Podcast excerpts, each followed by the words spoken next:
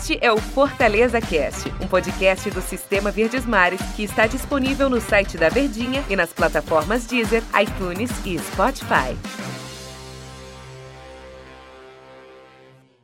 Oi, pessoal, muito prazer. Eu sou o Antero Neto e este é o Fortaleza Cast. Seja muito bem-vindo. Hora da gente conversar sobre as coisas do tricolor. Denis Medeiros, quando está aqui comandando o nosso podcast, ele fala boa tarde, boa noite, bom dia, boa madrugada, a qualquer momento que você está ouvindo, ouvindo mais de uma vez, inclusive, os nossos podcasts aqui, mais um espaço, né, que é para você ter sobre o seu time de coração e nesse espaço aqui, especificamente sobre as coisas do Leão, sobre as coisas do Fortaleza. Fortaleza que está tendo uma semana sem jogo, né? Uma semana paradinha, não tem bola rolando, só de treinamento mesmo. Muito raro até agora. O Fortaleza fez oito jogos em 24 dias. É um jogo ali há três dias mais ou menos. Uma partida a cada três dias. Isso ainda tem algumas viagens, então é muito difícil de, de ajustar as coisas num período tão curto. Para a gente falar mais sobre as notícias, as novidades e os aspectos do Leão, meu amigo Tom Alexandrino, como a gente carinhosamente chama de o Príncipe, ele quer elegância nos comentários. Tudo certo aí, Tom? Ora, tudo bem, né, Antero? Tudo tranquilo, cara, tudo certo. E essa abertura bem original do Denis, ah, Brasil. É, ele gosta. Então, é, eu achei que você fosse falar dessa semana que tem o time do Fortaleza. Daqui a pouquinho eu queria falar com você sobre ataque, sobre centroavante, sobre atacantes do time do Fortaleza. Antes, é, um pitaquinho sobre essa semana que Fortaleza vai ter livre. Porque se tem muita reclamação em cima do Enderson Moreira, muita pressão, muita cobrança em cima do Enderson Moreira, nessa loucura de calendário que o Fortaleza teve nesse início de temporada, a cobrança, creio eu, não sei o que você pensa sobre, ela será um pouquinho mais é, forte após sábado, né? Porque aí vai todo mundo falar, poxa, teve uma semana toda para treinar. É possível cobrar um pouquinho mais do Enderson a partir de sábado? Eu acho que essa cobrança ela acaba se restringindo muito mais a eventuais ideias que a gente possa tentar entender do Enderson, né? Não é um cenário ideal, não é um mundo ideal, mas eu acho que é uma fagulha de evolução, que eu acho que a gente pode observar dessa maneira, né? Uma semana que não é bem uma semana, porque o time também folgou na segunda-feira e só fez o primeiro treinamento da semana na terça. Então, na teoria, vem a terça, a quarta, a quinta e a sexta já para jogar no sábado. Então, o cenário ele é talvez para a gente observar. Ainda está muito mais no campo da teoria. É uma semana, entre aspas, vaga, né? porque não é bem uma semana. Eu acho que é apenas um retrato até o jogo do final de semana que você tem um pouco mais de espaço para trabalhar. Eu acho que dá para a gente observar um pouco do que talvez venha a pensar o Enerson. Não é senso fechado, não é também um cenário de que a cobrança ela vai ser mais rígida, mas eu acho que já dá para a gente observar algumas pitadas do que ele pensa para a equipe, da maneira, da forma de jogar, da ideia, do esquema que deve ser utilizado, porque o jogo contra o Bahia não é uma partida, por exemplo, contra um 4 de julho, que você pode testar um pouco mais, ou até mesmo como ele fez com o Ceará, que fez o jogo ou montou a equipe pensando no adversário, um adversário mais forte, que vai exigir mais. Um adversário exigindo um pouco mais, eu preciso me precaver com o que nesse momento eu tenho de melhor. Então ele vai utilizar para essa partida contra o Bahia o que no momento ele tem de melhor, mesclando com algumas ideias do que ele tem, principalmente se adaptando ao adversário não se adaptando ao que o Fortaleza joga, ou é capaz de jogar, ou quem vai ser o Fortaleza, ou quem é o Fortaleza do Enerson. Eu acho que ele vai montar uma maneira de atuar muito mais pensando no adversário do que propriamente do Fortaleza protagonista no jogo ou daquilo de mundo ideal que espera o torcedor. Muito bem. Aí o time do Fortaleza estava negociando com o Marcelo Benevenuto, ou está negociando o Marcelo Benevenuto, enfim, não sei em que momento você vai estar tá acompanhando aqui esse nosso podcast.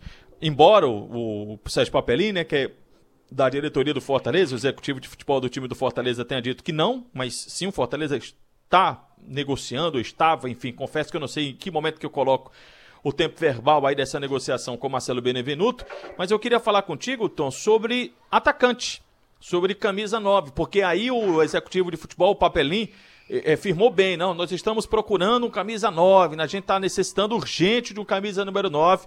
Lembrando que, paralelo a isso, Fortaleza renovou o contrato com o Wellington Paulista até o final de 2022. O contrato dele terminaria agora, maio, finalzinho de maio, então o contrato vai ser estendido, renovado até o fim de 2022. Primeiro ponto, Tom Alexandrina. É bastante tempo, né? Para um jogador já com idade mais avançada, um contrato até certo ponto longo para o WP9, né, Tom? Verdade, Antero. Eu confesso que eu me surpreendi um pouco. A gente até conversava no show de bola de ontem sobre essa questão da renovação um pouco mais estendida até o fim de 2022, né? Porque quando o Juninho chamou a diretoria do Fortaleza, Juninho Volante, que acabou acertando a rescisão para sair e jogar no América Mineiro, né? É, ele tinha proposto ao Fortaleza um contrato também mais estendido até o fim de 2022. Ele queria renovar. Só que o salário é um pouquinho mais alto.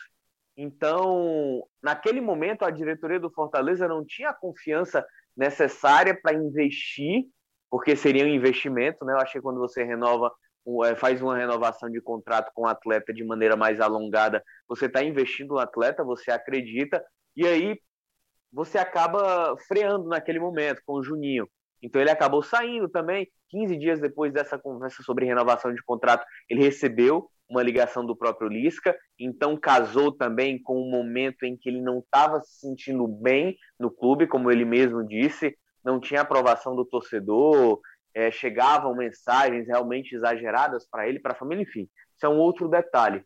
Mas uma coisa que eu fui buscar também é que o Wellington Paulista aceitou uma redução salarial para se adequar a esse contrato, a esses novos moldes de contrato até o fim de 2022. Não é um contrato alongado com um salário astronômico ou do peso que tem o Wellington Paulista. Eu acho que é um salário justo para a idade do atleta que chega até o fim de 2022, que tem uma identidade, gosta da cidade e que já tem uma ligação bem firmada com o Fortaleza, Antero. E a gente olhando assim o macro, a gente olhando mais os setores do time do Fortaleza, de fato, é um setor mais carente? É onde o Fortaleza precisa voltar as suas atenções? É exatamente lá para o centroavante, para o camisa número 9, Tom?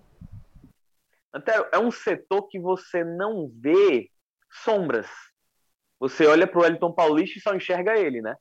Na temporada passada também você não enxergava uma sombra. Quem era a sombra do Wellington Paulista quando ele não jogava? Pô, esse cara vai brigar por titularidade. Até em 2019 também que acho que foi junto do momento do Fortaleza, foi o grande momento também do Wellington Paulista com camisa do clube, assim como também no ano passado, mas acabou caindo de rendimento como todo o elenco. Então, eu acho que essa busca incessante por um 9 é talvez para buscar uma sombra, para ter uma reposição à altura, ou até mesmo, quem sabe, ser esse titular. O Wellington Paulista, a gente já sabe que a idade é um pouco mais avançada.